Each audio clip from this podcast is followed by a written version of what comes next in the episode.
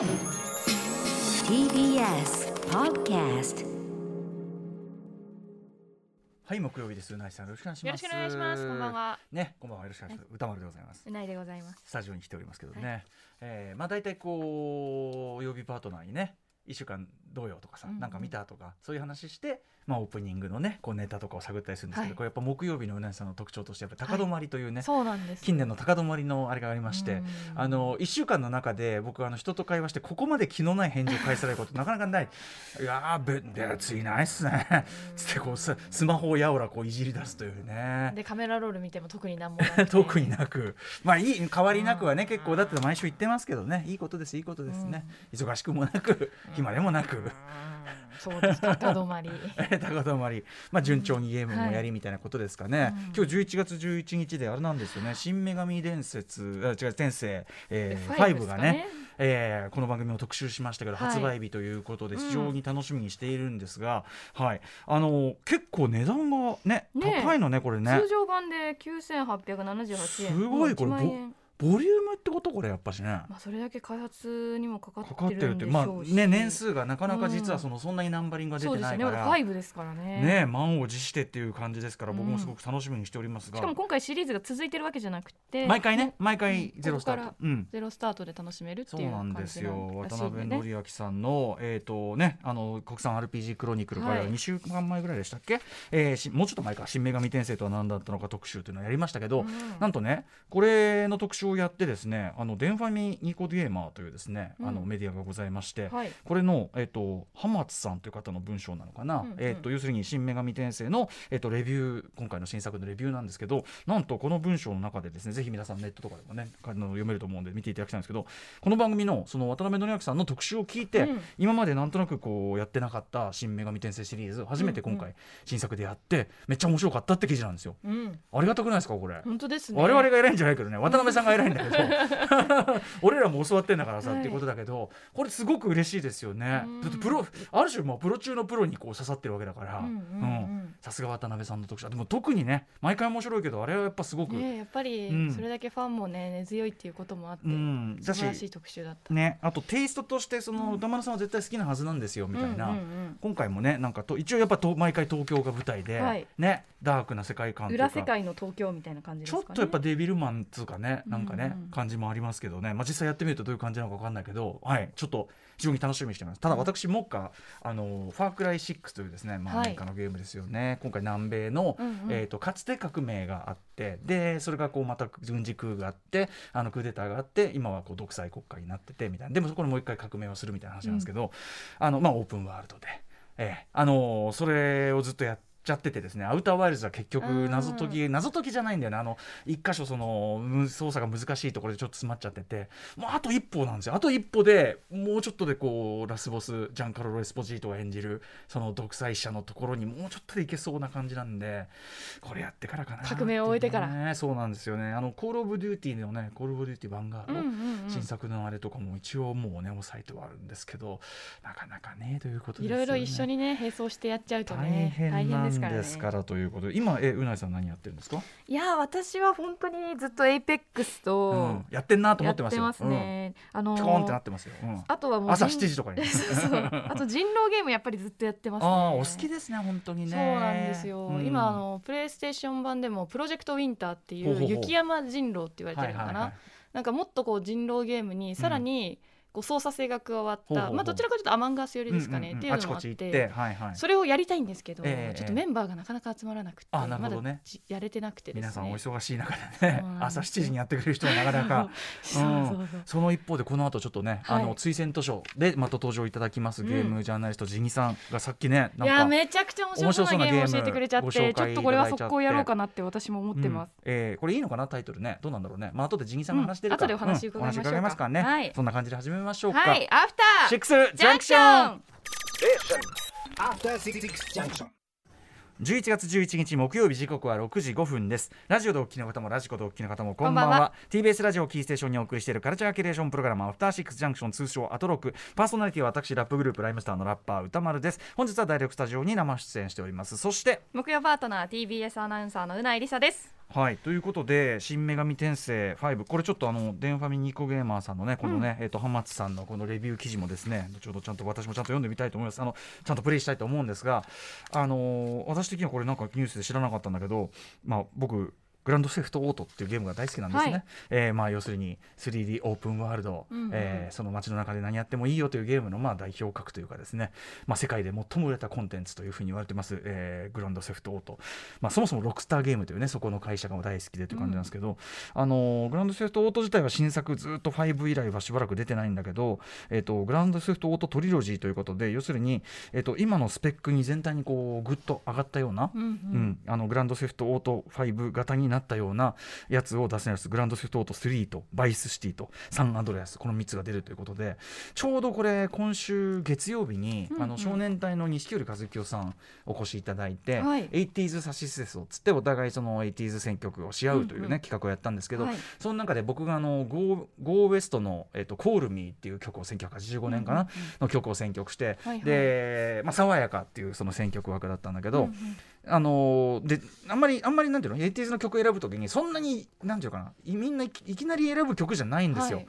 あのー今となったら結構忘れられてるグループだし、うんうん。うんうんあったあったあったみたいな感じなんだ定番けどではない。そうそうそうそう。まあでもヒットはしたし聞けば、あああったあったあったっていう感じなんだけど、うんうんうんうん。でなんまあ、それをなんでこう掘り起こしてきたかというか、うんうん。あれずっと心に留まってたかというとやっぱりバイスシティが出た時に、まあ80年代舞台で、はい。80年代マイアミ舞台ででサントラ、ね、ラジオに乗るといろんな 80s の曲が流れるんだけどそこにうん。うんゴーウエストのそのコールミーが入っててそこで久しぶりに聞いて。うんあーあったあったあったあった。このシンセのこの抜けるようなこの青空雲が抜けるような感じ。これは 80s ポップにしかないテイストだよなと、他の時代今 80s リバイバルで今いろんなことやってるけどこういうテイストの曲はやっぱりないよなみたいなうんうんうん。感じで、まあ、印象に残ってて。そしたらそのあの日記さんがですね錦織さんが「ああバイシティ」っつって、あの俺もあ俺もそのサントラ持ってるしみたいな。でよくよく後ほどねその放送の合間にあの、はい。終わってからお話ししたら、うんうん。ゲームも大好きなんですって、で特にグランドセフトオート大好きで、はいはい。バイスシティもめちゃくちゃやり込んでってえそうそこも話し合っちゃいます？すごいでみたいな。そうなんですよ。それきっかけの選曲でしかもそのルートからお互いそうそうそう、ね知るっていうのが面白いですね。そうなの。だからすごいう嬉しかったですね、うん。それね。はい。あの日記さんをお迎えしての特集またいろいろやってみたいと思うんですが、うん。そんなこんなでだからねグランドセフトオートトリロジーなんていうのが今日出ちゃって困りますね。すね。そうなんですよ。これしかもグランドセフトオート3バイスシティサンアンドレアス。特にグランドセフトオート3はそのスオープンワールドその 3D オープンワールドの、なんていうの？もう革命的一作というか、はい。うん2002だっけ？3だっけ？そんぐらいですよね。グランドセフトオート12はこう俯瞰してのあれなのがこう 3D マップのあれになって。もちろん先あのそれに先駆けるいろんなゲームありますけど日本でも天中とかはだいぶその 3D オープンワールド自由度高めって先駆けてたと思うけどやっぱこの世界観っていうかリアルな犯罪都市があってで車に乗ったらもういろんなラジオ局がる。うん。特にヒップホップの選曲、うんうんあのーとかそのヒップホップセンスというのかなそのグランドセフトオート3とかだと、あのー各章そのストーリーが始まる、そのタイトルがヒップホップの有名な曲の、うんあのーもうなんていうのタイトルだってするのよ、だからもうなんていうかな、たまんないですね。そうなんですよ。それもう忘れ物しない新宿の当時蔦屋で、まあ、当時まだ店舗で買ってましたからね普通にちポチリの時代でもなくて、ああグランドセフト話題のあこれ聞いたことあるみたいな感じでで店頭で見てえ何これ？え？俺俺のためヒップホップそうそうだしその関わってく世界観的にも僕やっぱぱファンタジーとかよりは、まあ、そのいわゆるこうガンマニアというかねそういうトイガンも好きだからあのえーっていう俺のために作ってくれた？みたいな本当にそう思ってで買ってやっててもうなんかもうなんていうのかな。あの泣くほど感動するっていうかその面白いとかっていうのを超えてなんていうの海の向こうにもちろん僕が影響を受けて僕がアメリカのそういうその,、はい。はいあのカルチャーの影響を受けてるからなんだけど、そのあ海の向こうにあのそう全く自分と同じようなものが好きな人がうん。これだけいてこんなゲーム作って。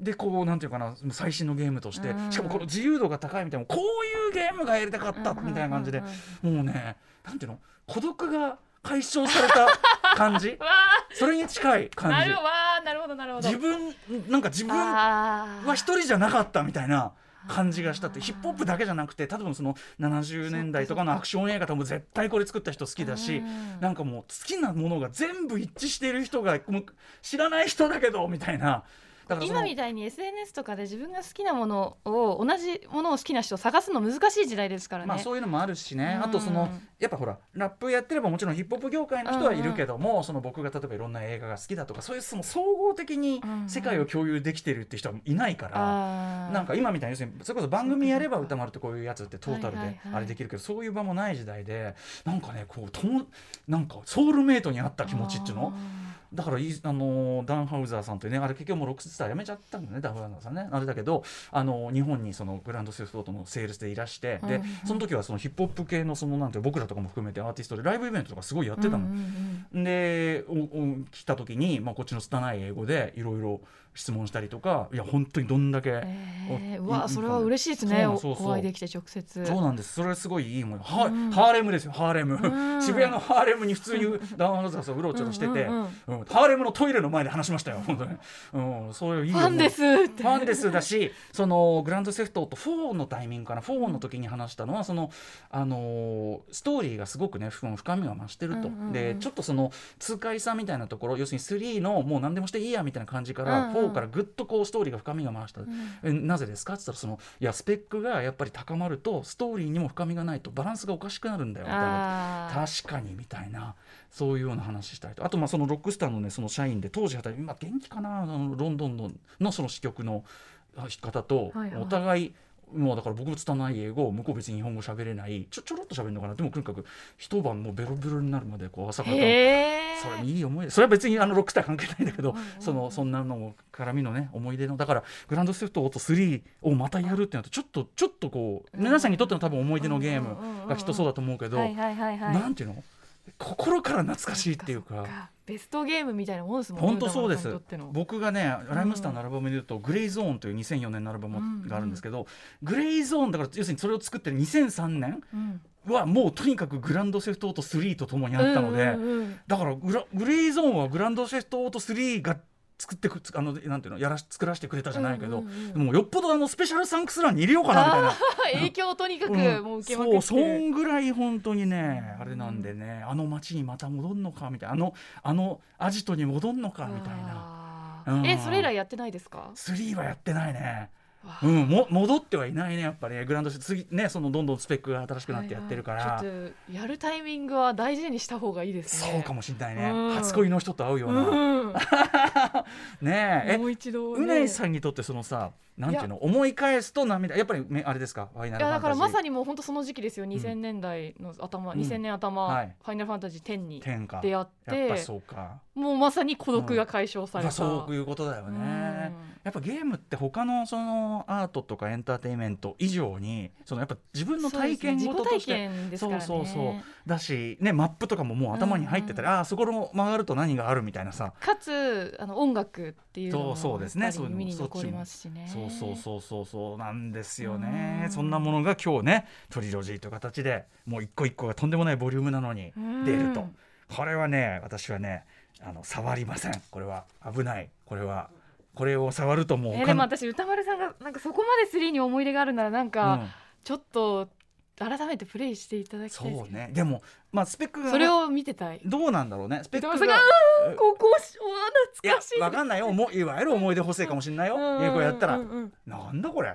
まあまあまあまあまあ。なんだこれってことかもしれないしね。やっぱちょっと汚いな。とか、うん。いくらね決定版になったとはいえやっぱり点々点みたいな。こっちも変わってるしさ、うん。人間も要するに映画とかもそうですけど要するにその例えば10代の時に見てすごくいいと思ってたものをうん。大人になって見ると、うわこういう描写今気になるなとか,、うん。いう幼稚だなとか。そう幼稚だなとか、うわなんかそれこそ今のそのたそのいろんなこうジェンダー意識とかいろんな意識で見ると、うん人種意識とかいろいろ見るとあこれダメじゃんとか、うん思い出はそのままの方がいいパターンもそうあね。もちろんでもそうやって検証していくっていうのはね、うん。それはそれでこう自分の成長を確かにそうそう価値はあることだと思うけどそうなんですよ。ね。まあそんなのが出ますよと、グランドセーフトオートトリロジー、えーみたいなのが出るというね、楽しみにしております。うんこんな感じかなゲーム。あとねフロムソフトウェアから発売されるエルデンリングのプレイ動画が出るなんて話を先週しましたけども、ねえ。うん、ちょっと見たんでしょ？だってうないさん、見ましたもちろん、15分間まるまるあ。めちゃくちゃうん、たまんねえなと思いましたし。たまんねえな。あの IGN ジャパンの倉部さんが、うんうんあの YouTube で体験感想動画多分あのゲームメディアの方は、はいはいその先行体験できてるみたいで、はい10分ぐらい見たんですよ冒頭のうん。うんうん。えまあ本当あマジかみたいな。はい。えー、フロムのゲームがオープンワールド化して、うんうん。まあ、オープンワールドまではいかないけど、うんうんうん広いフィールド化して、はい。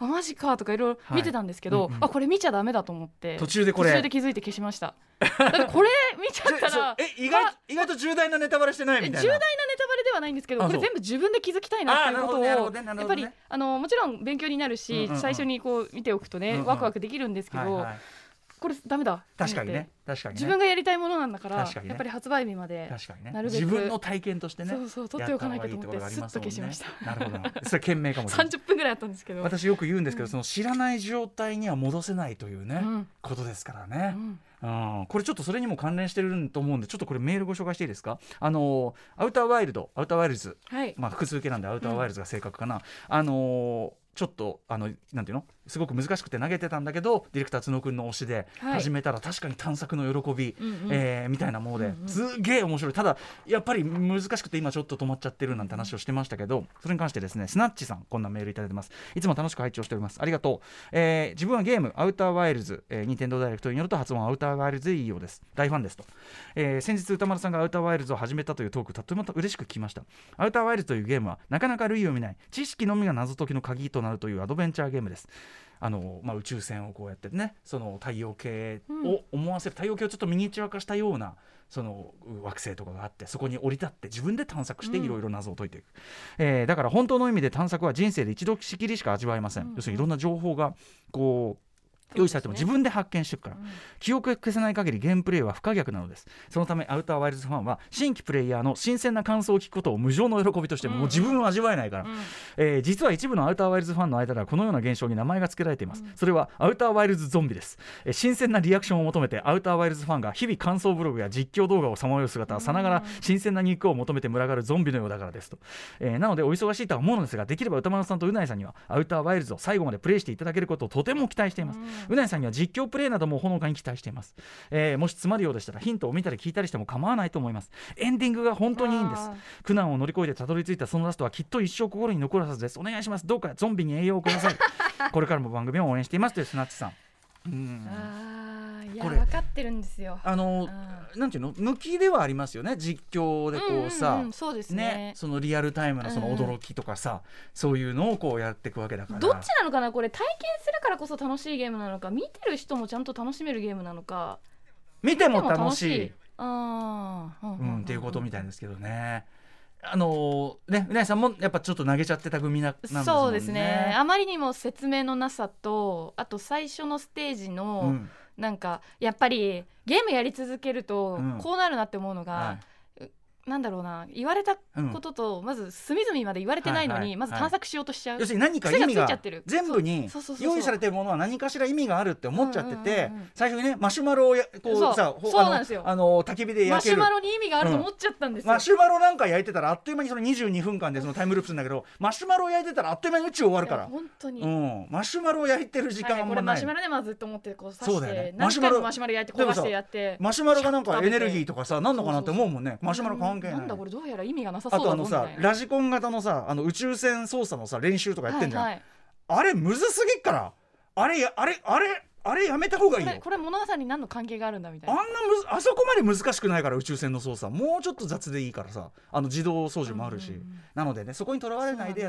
でもとらわれすぎちゃってそこで私が嫌になっちゃったんですよね。でも俺はもうそれを超えてるのにそれでもあの周りの難しさに今ちょっと心が折れてるからなちょっとわかちょっとりましたじっくり時間取れるときに私一日使ってやりたいと思いまですもあんまりなんかだらだあの今日ちょこっとだけやろうじゃなくて確かにね。がっつり世界観そのとこ謎謎解きもねスムースにいくかうんもしれない、忘れちゃわないからね、うん。それね。ちなみに私が一番詰まってるその木木みたいになってる全体が木になってる惑星の中のその中に入っていくとアンコウみたいなやつらがいっぱいいて、うんうん。そいつらに触れると即死なんですけど、あ。のアンコウの向こうにちらっと見える赤い赤い方に向かっていく。これでゴールっぽいもの見えんなみたいな、赤い方にある何かで何かが解消する。多分これで合ってんだよね。って角君にいたら、うん。合ってます。あそうですか。ただそこに本当に行けないでもなんか謎解きじゃなくてそこはもうスキルみたいなところになっちゃってるからどうしようもないみたいな。無重力って本当厄介なのよ、皆さん。あ無重力怖いよ。本当にーシュッってこうね酸素を出してそう。無重力調空間に命綱もなしでうん。宇宙船だけで放り出されたら死っていうのは、うん。本当に身をもって分かりましたよね、もう何にも捕まるもんなし。しかもワープ装置とかでいきなり「あれ?」みたいな。反対側行っちゃったみたいな。宇宙船何千キロ向こうとか出てるわけ。でい。や俺死ぬじゃんみたいな。あでも戻れんのかみたいなそうか聞きたいってことは戻れんのかみたいなそういう同じことをやればそうなんですよ。まあ何にせよね22分間でループするんですけどね。はい。アウターワイルズじゃあちょっと頑張ってスナッチさんありがとう。またもう一回俺の背中を押してくれたね。歌丸さんがオープニングでこうゾンビの皆さんが喜べるような感想を言わ俺のなくては、俺のフレッシュな肉を、食べてもらわなくては、うんいただいていただくと。ああ失礼しました。じゃあ今日のメニュー紹介いってみましょう。はい。6時30分からのカルチャートークはアトロク秋の推薦図書月間ということでゲームジャーナリストのジニさんがおすすめの本を紹介してくれます。そして7時からは日替わりでライブや DJ プレイをお送りする音楽コーナーライブダイレクト。今夜のアーティストはこちら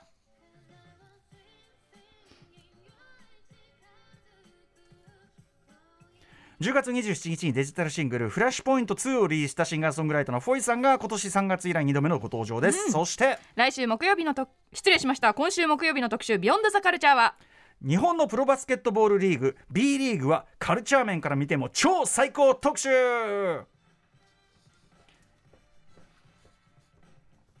はい国内プロバスケットボールリーグ B リーグの開幕からおよそ1ヶ月が経過しました、えーコロナによる影響は未だ残るもののスタジアムにも歓声が戻りつつある今改めて B リーグ特集前セアロガイおじさんにね、ちょっとミニ特集してもらいましたけども B リーグ特集を行います、えー2019年1月でしたけどね。今回はリーグ自体の楽しさはもちろん地元に根ざした応援やチームの文化など、カルチャー面にもスポットを当てて魅力に迫ってまいります、はい教えてくれるのはバスケットボールライターの大西レオさん。そして川崎のプロチームブレイブサンダースで専属アリーナ DJ を担当しています。DJ セクヤマさんのお二人です。これ今後ろで流れてるのがまさに実はこの B リーグのためにね作ったスチャダラパーの曲ですからね。流している曲でもあると、はい。メールの宛先は歌丸アットマーク TBS.CO.JP 歌丸アットマーク TBS.CO.JP 採用された方には番組特製ステッカーを差し上げます。また番組では Twitter、LINE、Instagram など SNS 稼働しておりますのでぜひフォローしてください。それではアフターシックスジャンクション行ってみよう！After Six Junction.